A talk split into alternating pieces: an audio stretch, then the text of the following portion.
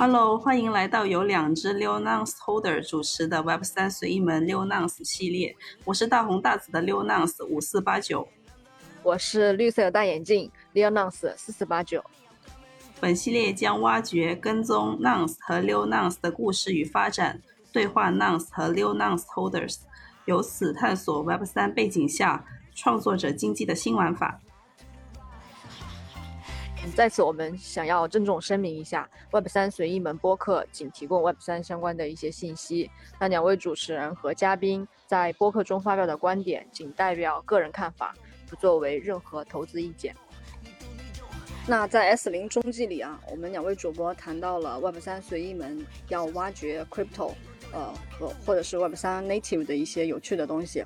那 Native 意味着就是先撇开历史包袱，去做一些加密原生的。去中心化程度比较高的探索或者实验，那我们认为 CC 零结合 Crypto 可能就是这样比较有趣的一个实验类型。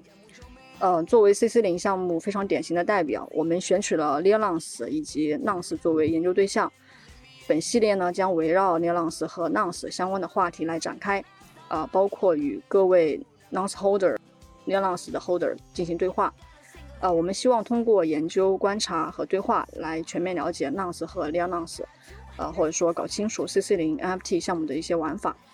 首先几句话给大家介绍一下 Nonce 和 Leo Nonce，这是两个 CC 零的 NFT 项目。其中 Nonce 可以被认为是 CC 零 NFT 鼻祖级的项目，而 Leo Nonce 是复制 Nonce 的低价版本，同时它的运作也得到了 Nonce 的支持。理论上，Nonce 每天产出一个，但是它的价格很高，在几十到上百以太。那为了降低大家的购买成本，Leo Nonce 就改成每十五分钟产出一个，价格也便宜很多，在零点几以太。那社区的参与者呢，就可以去到他们的官网拍卖，获得这样的 NFT。拍卖的资金会全部进入各自的项目国库。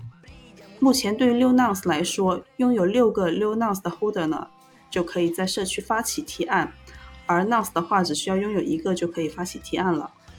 那一般提案的内容就是申请使用国库的钱来搞事情，把 Nonce 或者 Leo Nonce 发扬光大。那既然 Nonce 和 Leo Nonce 是 CC 零的项目，那在 Leo Nonce 系列的第一集，我们就先针对 CC 零这个概念进行一些交流和讨论。嗯，今天的内容大概会包括以下几个部分。呃，首先是我们来尝试理清 CC 零概念。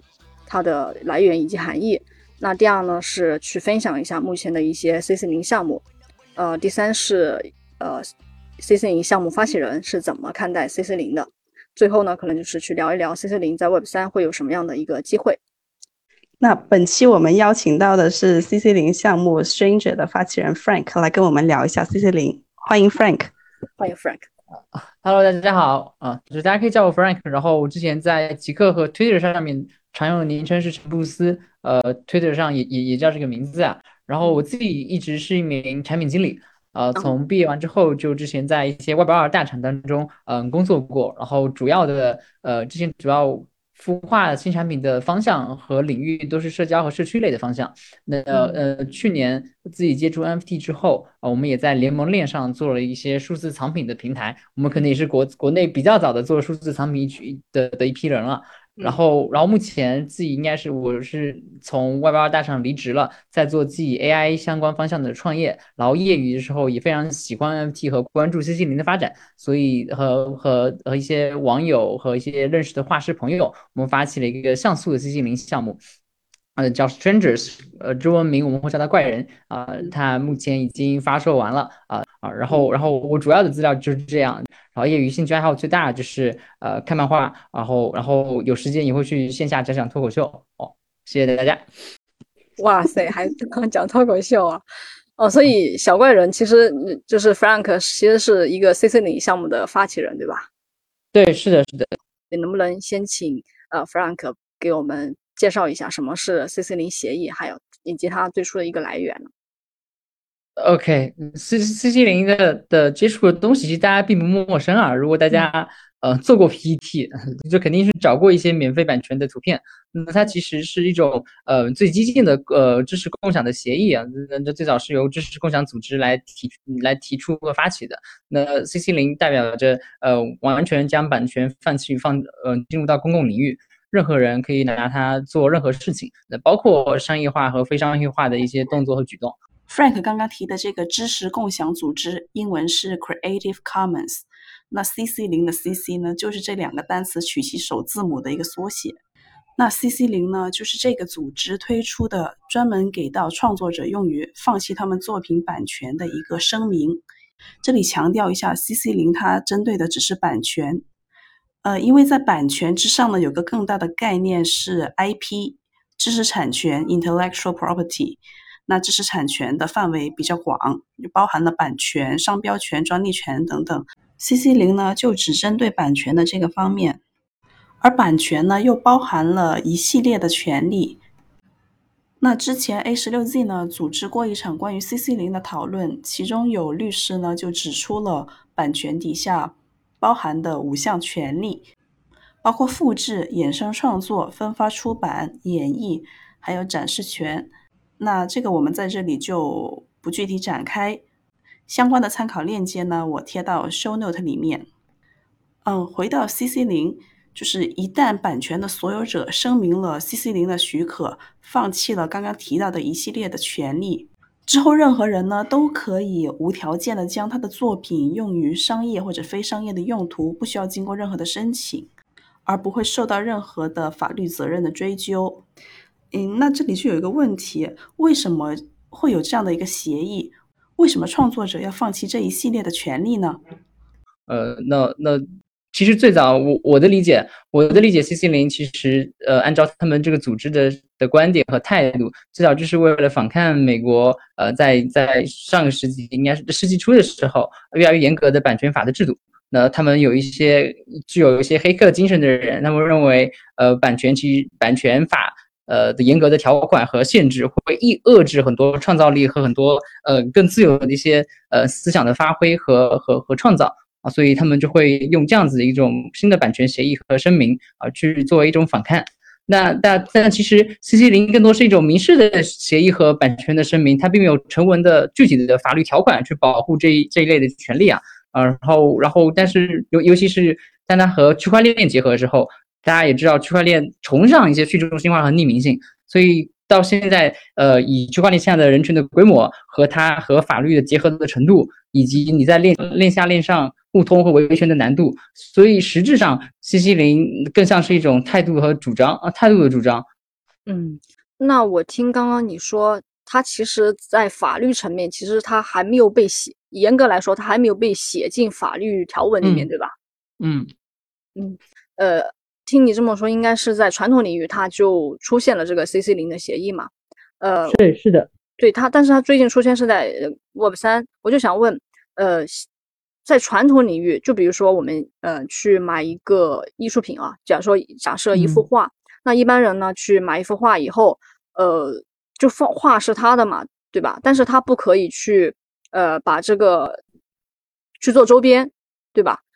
就我的意思就是在传统领域，如果说它声称的是 CC 零的话，是不是对于一个实物，它也可以像现在我们 Web 三的一些 CC 零说，呃，完全可以拿着它去做二创，去做什么呢？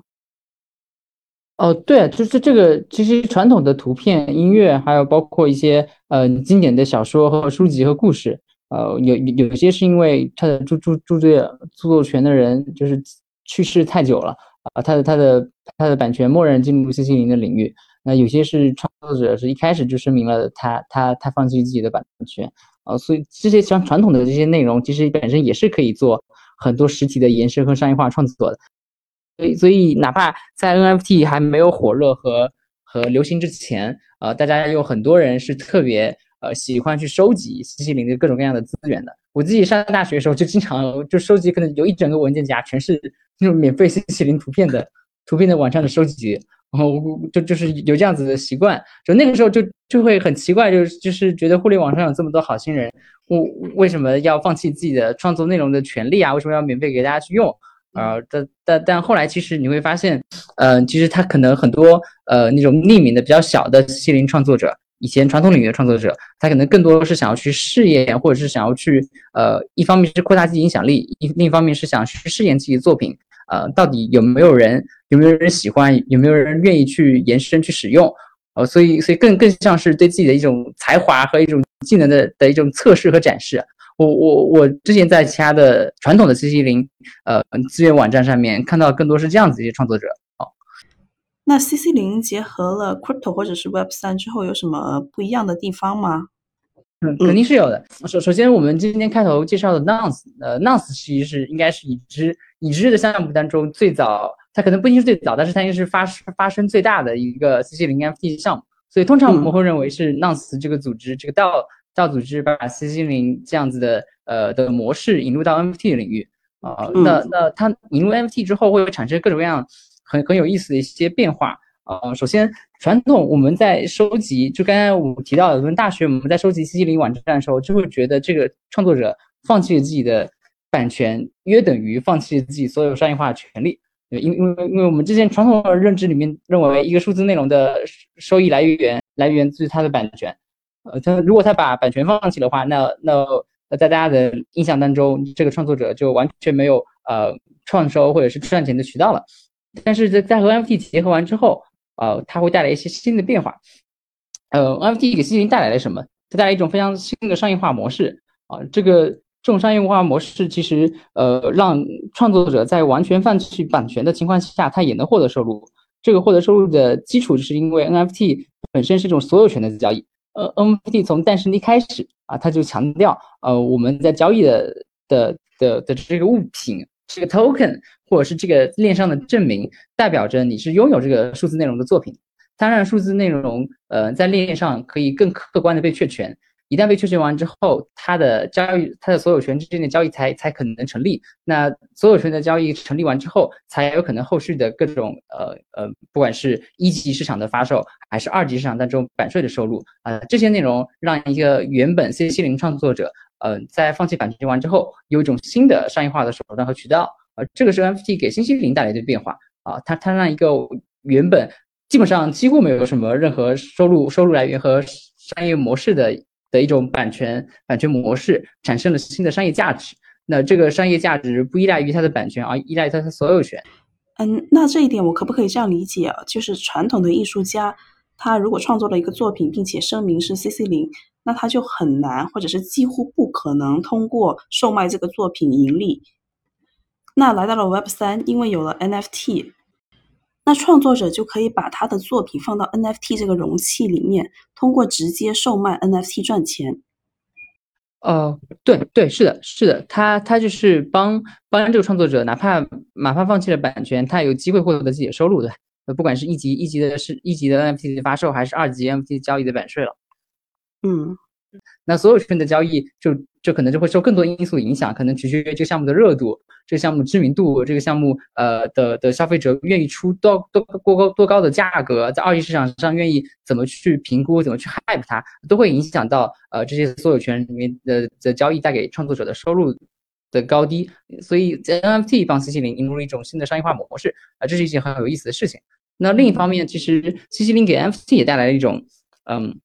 非常新的模式。我们最早认识到 NFT，就 NFT 最早的用力其实呃更接近于呃艺术品。至至至少至少在二一年之前，呃更多的人去去接触 NFT 会买卖 NFT，是是创作者是一群呃数字艺术家，然后交易者呃是一群加密圈在 DeFi Summer 当中完成了财富积累的一些富豪。那他们可能更多更多之间是像艺术品之间的交易。那艺术品对版权，艺术家对自己版权的控制还是比较严格的呃，在在之前是这样的。那当当 NFT 呃当 CC 零呃被引入 NFT 之后，大家才发现原来有了这样子的 NFT 这样子模式完之后，呃艺术家们啊包括创作者们是可以不那么依赖或不那么看重自己的版权的。尤其这个版权被呃被完全放弃掉之后，它消除了很多。呃，更复杂的的的一些确权的呃的确认权利的一些方式，然后让大家能够呃更自由，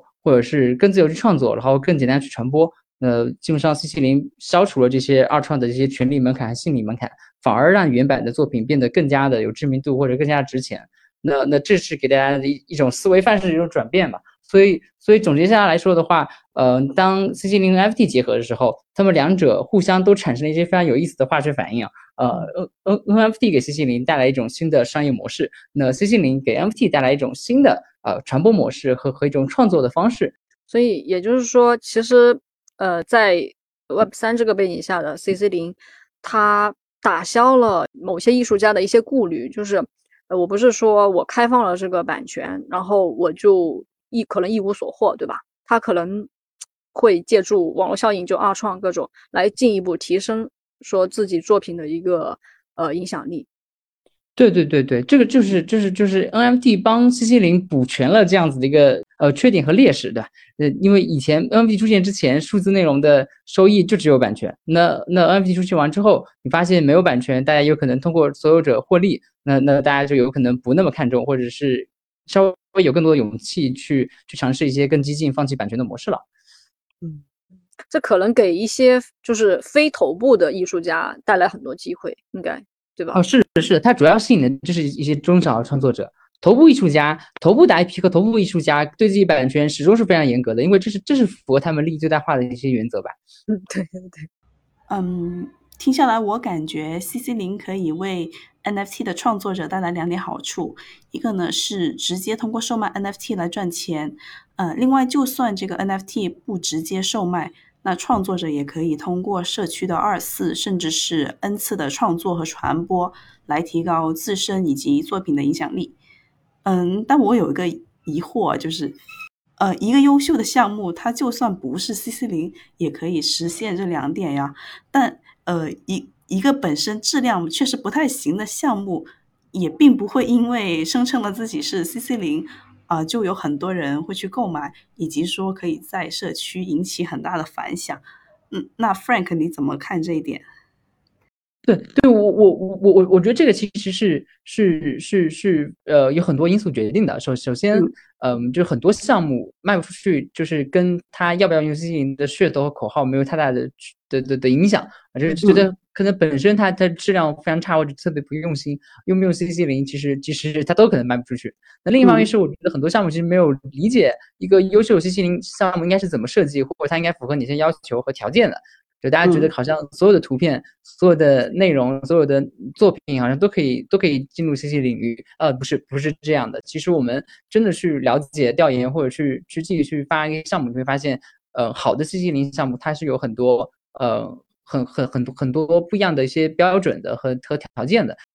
哎，那我就很好奇这样的条件和标准是什么？嗯，不过在这之前，我想让 Frank 先梳理一下目前比较经典的 CC 零项目有哪些，让我们和听众感受一下这些项目是什么样的，然后再从中总结，嗯，比较好的或者是有比较大的可持续发展潜力的 CC 零项目具备什么样的特质？又或者说什么样的项目才适合用 CC 零这样的方式？嗯，那我们先从项目盘点开始。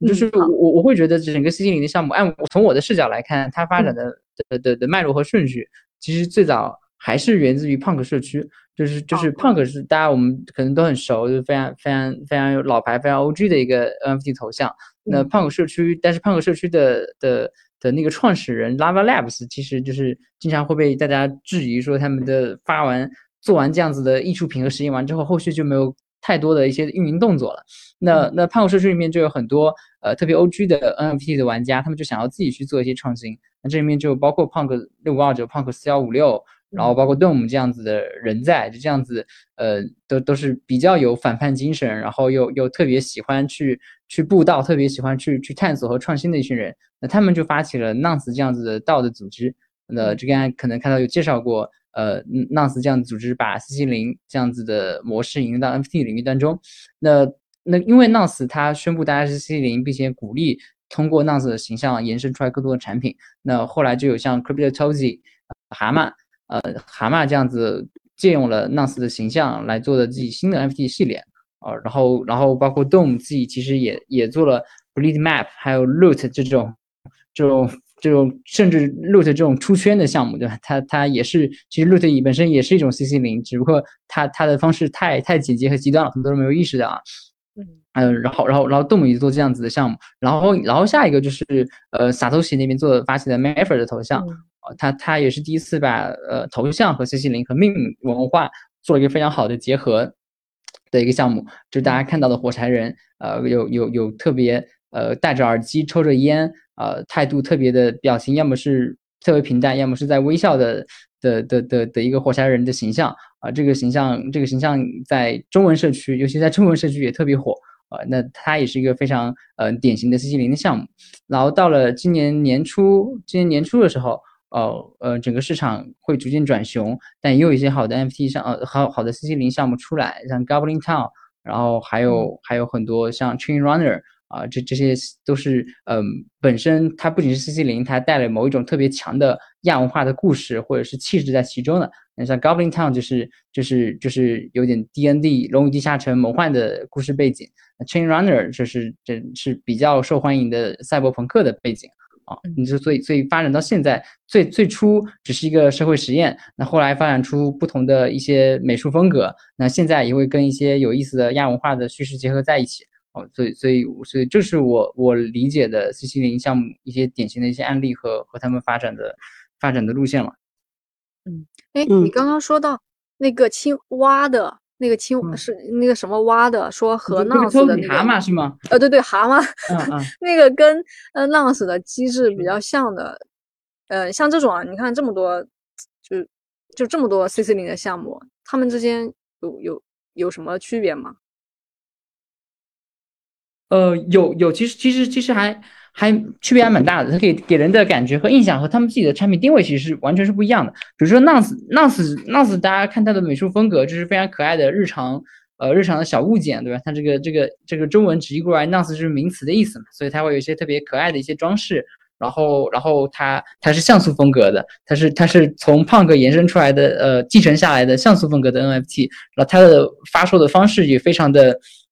就更像是艺术品，每天要去做拍卖，嗯，每每一天都要做拍卖，然后大家把它价格呃炒的也不像是一个普通普通正常 PFP 呃那那样子的那样子的价格，它的价格之前到一百多以太坊，现在可能降下来七八十，但但也是非常非常高的一个水平了。所以 Nonce 更像是个艺术拍卖的呃的的实验组织。那那那到后面像 Cryptozy，它就是一个呃比较常见的一万个动物头像，然后同时因为蛤蟆这样子的形象，它特别的。可爱或者特别的搞笑，所以它它也结合了很多 meme 的特征，对吧？嗯，因为我们大家知道悲伤蛙 Pepper 这样子的，呃，青蛙、蛤蟆这样的形象，总是很多 meme 文化的发源地。然后到了 Mapper，Mapper 的首先 Mapper 美术风格跟他们都不一样，Mapper 是漫画手绘的风格，呃，它它就不是不是像 Tozy 和 Nonce 是像素风。那其次是呃 Mapper 在头像方面，就是头像的设计方面就更加进一步，让它成为更更适合做一个 PFP 头像。呃，同时它也发扬过大自己的命运的文化，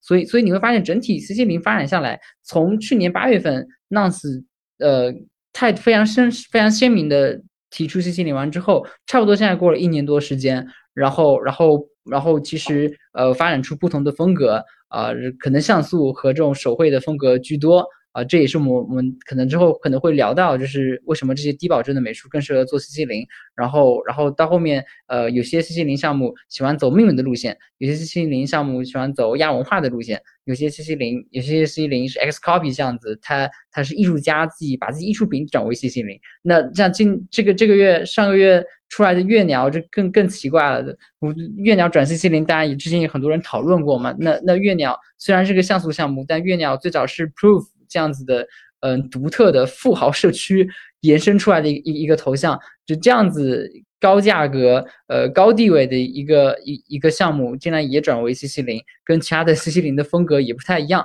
所以发展完一年完之后，你会发现 CC 零 FT 本身，呃，也也发展出各种各样的路线和分支，呃，可能涵盖了更多美术风格，然后可能有一些呃。传播了更好的命，有些有些有一些很有意思的一些融合机制的玩法，有些一开始说没有 roadmap，后来给大家做了空投，呃，这是这是这是我们发现，大家只要继承了 CC 零的文化，剩下的大家就各自发挥各自演绎了啊，所以我觉得还蛮丰富多彩的。如果我们可以把它称为 CC 零生态的话，也就是说，其实，在看从什么层面吧，就是艺术风格呀，甚至机制呀，还有他想传达的。就文化吧，故事，对对，尤尤尤其还能感受到特别明显区别是，最早 CC 零的项目很多都是没有 roadmap，就是完全不承诺 roadmap 的。这个可能也是因为跟呃权利和义务对等的一些原则吧。就是既然我都放权放弃版版权了，放弃版权了，我是不是可以少做少少做点事儿？以及一开始实验性质比较重，所以很很少有项目去承诺呃承诺自己有一些特别 fancy roadmap。那那到今年今年年初，你能感受到一些西西林的项目其实是背后是有很多一些呃工作和和很大的野心的。你像 Goblin Town，虽然一开始没有 Discord，没有没有 Roadmap，但是后续你会发现它不断的在呃在在放出一些消息，然后再交付一些玩法。啊，它可能西西林更像是它初期的一种宣传和冷启动的手段。后续他们团队还是非常比较重，能看出来比较用心，比较重在做在在在做运营。我觉得这也是一种呃独特的，就发展发展到现在的 CC 零跟一些商业化运营效率更高的一些风格融合在一起的的一种趋势吧。嗯，就你刚刚说的 roadmap，我感觉那 CC 零项目好像也没办法说去制定什么 roadmap 一样，因为你想它完全放弃了版权，其实这个东西能走到什么程度，呃，能出现什么玩法，可能都很都很开放嘛，对吧？就可能是大家一起来，谁也不知道，就突然冒出了一个呃什么新的东西来。嗯，对对，这个是 C N 最理想的状态，就是就是靠社区，呃，就项目发完之后靠社区去做事，对吧？靠社区去做事和社区创新，这也太难得了吧！我目前好像就只在 Nonce 和它的衍生项目以及 a m p h r 的社区上面有感受到这一点。就社区自转起来了，会让我感觉这个项目。嗯，是可持续的。嗯，那 Frank，在你看来，呃，CC 零的项目它需要具备一些什么样的条件，才有可能在将来呃靠近这样的一种理想状态，可持续的发展下去？嗯，首先，本身 CC 零是个虽然已经发已经发明了或出现了一年，CC 零 NFT 已经出现了一年啊，但但我们能够。这么兴致勃勃去讨论它，还是因为它有很多可能性和很多发展的空间，所以我们还对它抱有一些热情和一些想法。呃，我们可能肯定肯定没办法现在做一个特别明确的判断，但就是从我个人的体验和自己的参与项目社区来看，我觉得什么样 C C 零项目是优秀的或者是可持续的，就就就有有有一些特征，有些不同维度上的特征。呃，首先，因为我自己是。美术原教旨主义者，就这就是我始终觉得美术对 MT 非常重要。有很多人觉得觉得 MT 美术对 MT 不重要，但我觉得我始终觉得它非常重要。所以，所以我去从美术层面上去呃考考量和评估一个 MT，这是我的第一反应和第一直觉。就是就我发现一个一些个一个好的 C 零项目，它在美术上面是有嗯是符合呃在在在美术设计上是非常符合低保真的要求的。呃，这低保真指的是什么？就是它的呃原版这个图像足够的简洁，足够抽象，它没有那么具体，没那么清晰。它的反面就是就是高保真。那什么是高保真的典型代表？就是 Clone X 那样子的三 D 的模型和头像，呃，就特别特别的具体。虽然它是卡通的画风，但是你基本上你你你没办法再再去再去把它想象成别的东西了。嗯，就就看就是它就是这样一个眼睛，这样一个人脸，这样子一个。呃，光影，呃，它它是非常非常具体、非常高保真的一种美术形式，呃，但是这种项目其实就不太适合做 CC 零，它让人它让人在一眼感觉这东西非常精致、非常惊艳，啊，它其实，呃，在另另另一方面，它就阻碍了或者是降低大家去做延伸、想象和演绎的一些空间。哦，所以我觉得在一个 C 好的 C 零项目，在美术上一定是低保真的，然后它的美术可能不那么精致，或者不那么专业，不那么好看都没有关系，它可能不是大众审美层面上面的呃有美丽的作品，但是它需要有自己非常鲜明的我们叫做态度，就它它这个它这个项目，它这个 C 零项目可以可以不够美，但是它不能没有态度。态度是什么？态度可能是 Nance 的，呃，就是就是日常日常里面的可爱形象啊，可以是 Maverick Maverick 放荡不羁，然后然后也可以是像 Go Goblin 那样子，呃，就是就是非常非常卑微但是又非常顽强的哥布林，然后然后也有可能像 Tozy，它就是一个非常搞笑的蛤蟆两两两栖动物，那那他有自己的非非常鲜明的态度，以及他的美术上保留了一个特别有意思的文化符号，Nance 的眼镜。M a v e r 的火柴火柴人的的叼着烟，然后大一个白色的漫画大头，呃，这这些这些文化符号都非常有意思。然后我我们可能 strangers 怪人，我们选的可能就是就是点赞和斜眼笑，呃，这些这种阴阳怪气的一的一种一种姿势，呃，都我觉得都属于文化符号的一部分。所以在美术上面，我觉得一个好 CC 零项目。低保真给大家留足够多的想象和创作空间。那它有它它不需要好看，但是它有非常鲜明的态度。它最好有一个能让人印象深刻的文化符号。呃，这个是这个就单单单说美术上，我我我我就觉得它其实要的要求或门槛就已经不低了，对吧？就就不是不是大家想的所有东西都可以做 CC 零。那那第二点，我觉得非常重要是对创始人的要求。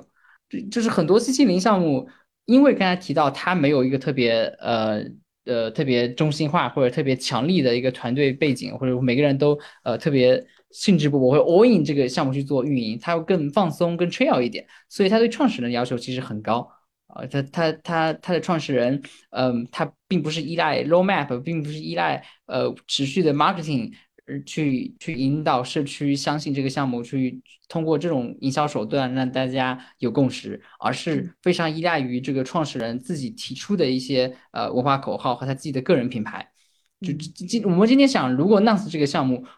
机制完全没有变，美术也完全没有变，由由由 Frank 发起，对吧？有一个中国中国不知名的外包产品经理发起，对吧？他就不可能有 Nance 这样这样子的社区活跃度和这样子的创造力。那 Maver 也是这样，如果不是 Sadoshi 自己之前在呃 NFT 领域就画过一些有意思的漫画，然后在推特上面有一些自己。有趣的一些互动和言论，可能大家也不会追随他。那动物就更不用说了，Loot Loot 这样子的的内容，它在它在内容展示层面上没有任何的门槛和难度。如果不是动物来发起 Loot 这样子的玩法和实验，呃，可能别人发起的话就不会有那么多呃开发者和创作者去追随，嗯，做各种 Loot 延伸的一些一些作品。所以他对创始人的要求其实是非常高的。所以一个一个 CC 零的项目可不可持续，其实关键是看这个创始人。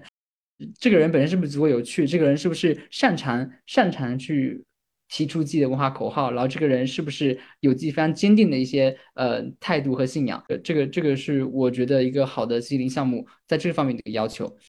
撇开呃创始人、美术，第三点我觉得最重要的就是嗯，C 零的文化，他的主导的那个他想表达那个文化也是有一定要求的。他他他的文化的语境也非常低。我们之前和 Mapper 的朋友有聊过，就是好玩的 NFT 项目那么多，为什么 Mapper 的中国人社区、华人社区特别活跃？华人社区比其他社区都就可能不是最就就算不是最活，也是第二活跃的的的一个文化群体了。但本身，嗯，大多数 NFT 项目其实是是美式文化特色特别鲜明的。其实其实中国人其实还是有一些文化代沟或者呃一些差异在的。那 Mapper 为什么大家中国人参与进去和带入进去完全没有难度？就是因为它语境非常低，它没有要求 Mapper 这个东西一定是哪一国人，呃，它也没有代表带着像烟啊、电脑啊、手表啊，这个并没有特别强的文化特征，对吧？它不像什么熊猫呀，不像猴子的什么啤酒啤酒头盔啊，还有什么派对帽啊，这这这种这种呃这种东西特别特别鲜明的是某个地区才有的，它的文化语境非常低，同时它包容性非常强。呃，就就 Maverick 的人可能就是呃，想主张要反抗，要要戏谑，要要要特别夸张，要要要要特别随性和自由的这种态度，他没有特别特别强、特别绝对的文化主张。那举个例子来说，简单来说，比如说，如果你做一个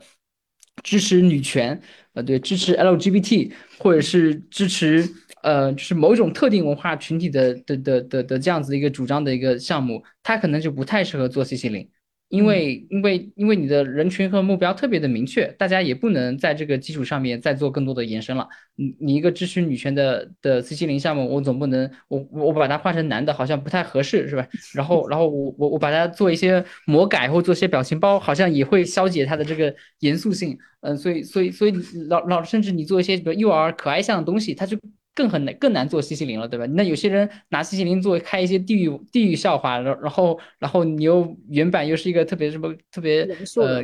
对，特特别青年特别可爱像的东西，这这这是很难的，这是很难控制的。所以所以他他要求西西林本身一开始他在呃他有鲜明文化态度主张，但是同时他的包容性很强，就他不会要求呃大家一定要有特特别绝对正确的某种价值观呀，那。那那这样子的话，其实嗯，你无形中其实就是限制你社区社区的人去做去做自己的一些发挥和创作哦。然后然后这这个这就是这就是我可能最看重一个 C C 零项目的三个方面嘛，呃，它的美术上，然后它的创始人的的个人魅力，然后它在文化上，它是不是是不是适不适合做 C C 零，它是不是包容性足够强啊？它它它是不是大家都这个文化是有一定的有一定有一定可以被大家恶搞，或被被大家做各种各样的延伸诠释的的的余地和尺度在的？对，如果它尺度太小了，你也不敢做。对，所以所以这个这个是我我我看我看 C 七零项目的呃是不是可持续的的一些关键条件吧。嗯，美术、创始人、文化，那这三个点总结的非常的清晰。嗯，六木，你还有什么想请教一下 Frank 的吗？我想问一下，就是你看啊，你们自己也做了一这么久的怪人项目嘛，然后你也调研了这么多 C C 零一些项目。屏风也是，像你们有没有说看到这些项目目前遇到的一些问题呢？我我我我我觉得问题还挺多的，就是就是那那再赶紧分享一下。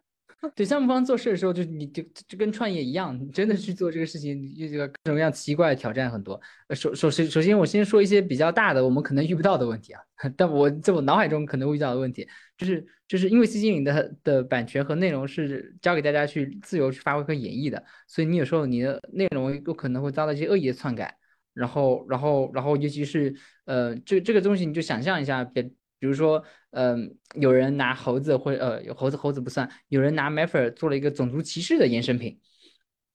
对吧？这个时候，这个时候你没有办法事先阻止，你只能事后澄清和声明说，我们我们我们我们不支持这个项目，我们。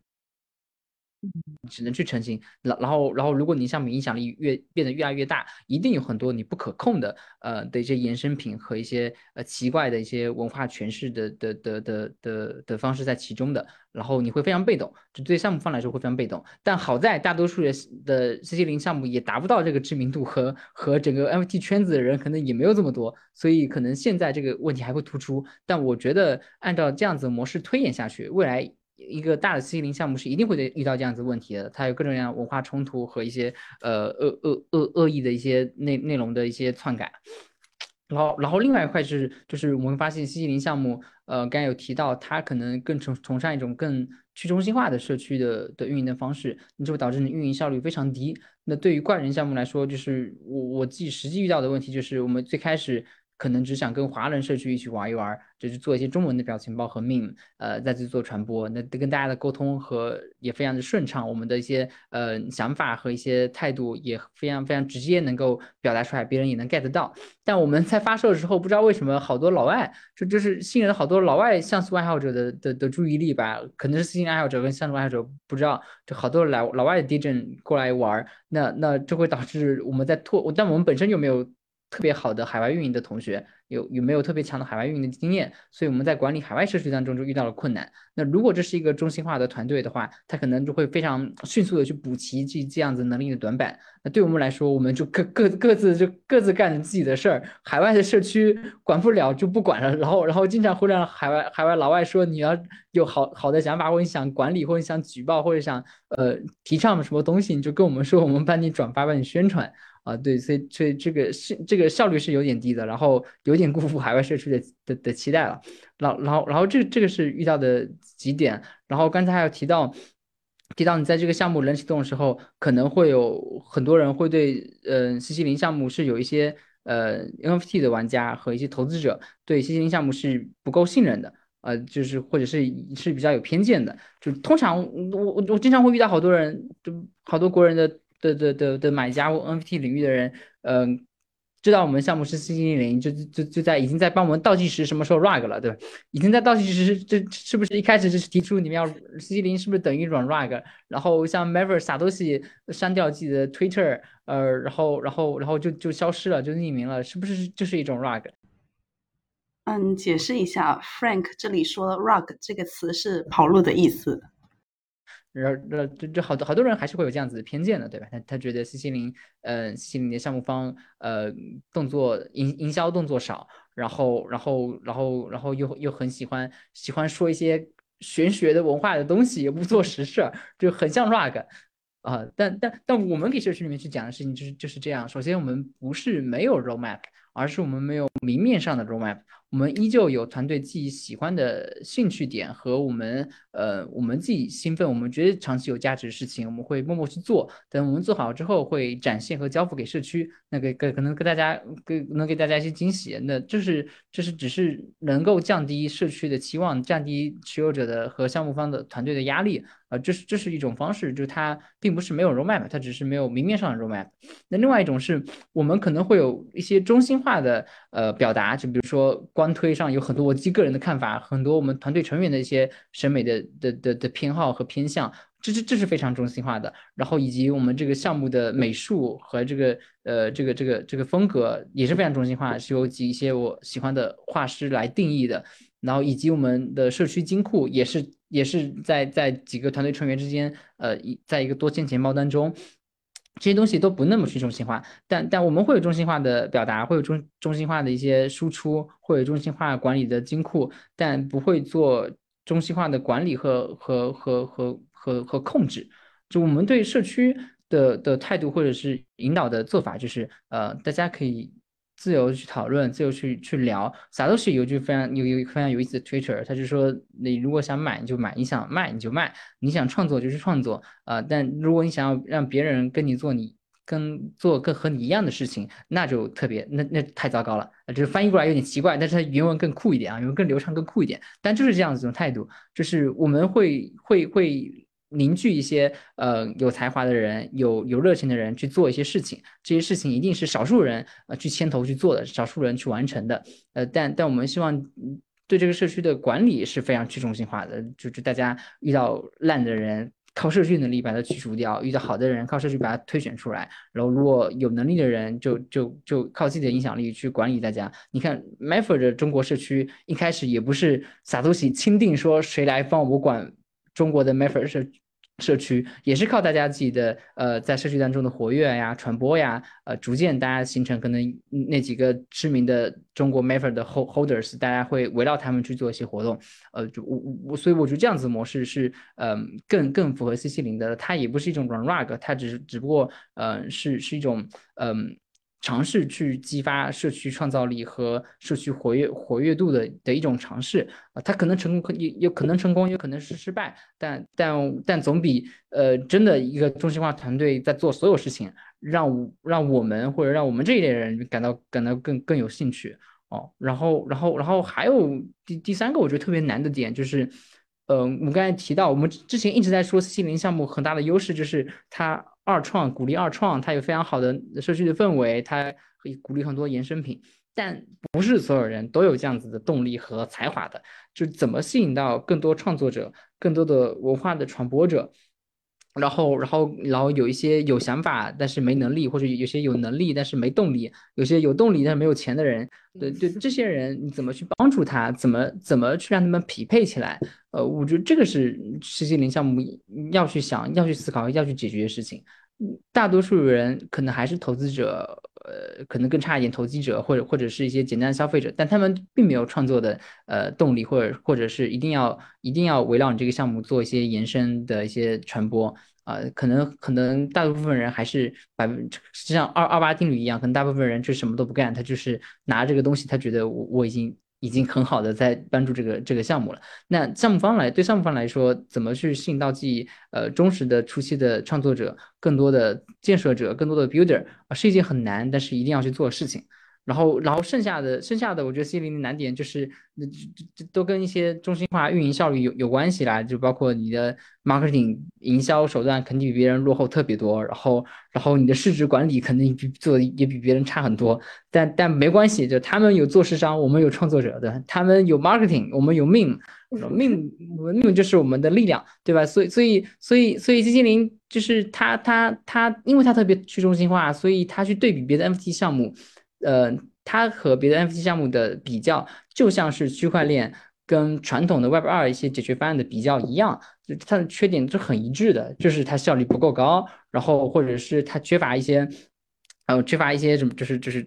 特别有效、特别高效或特别庞大、特别大规模的的的一些手段去助推这个项目，它可能就像区块链一样，它是更极致的拥有的区块链的优点和缺点。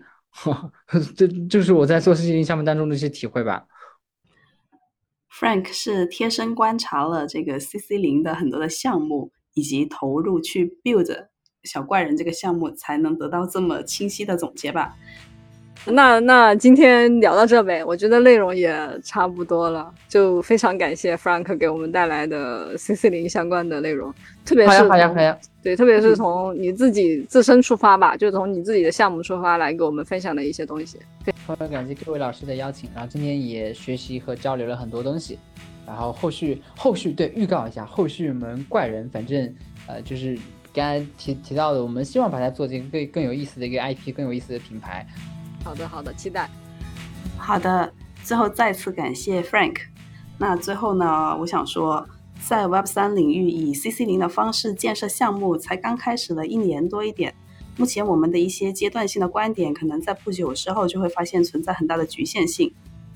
早前 Web 三随意门带着一个问题出发：创作者或者项目发起人和社区的参与者怎么有机协同共同创作？那我们写了一篇关于初探创作者经济四点零的文章，文章里指出，未来创造力更蓬勃的领域可能在 CC 零性质的项目上。呃，同时我们也观察到，围绕非 CC 零类的图像 NFT 的衍生创作表现的也很不错。典型的代表呢，就是基于 BAYC 的故事创作 Jenkins 的 Valet。那他背后的创作团队 Telelabs 正在快速的扩大创作的版图。那他们会跟 Nounce 走出什么样不一样的路线呢？在初探的过程中，我们发现 Nounce 的精彩非常多，难以在一集播客的时间里跟大家分享，所以我们打算做成系列，欢迎大家持续的关注，抛出问题和我们一起来探索。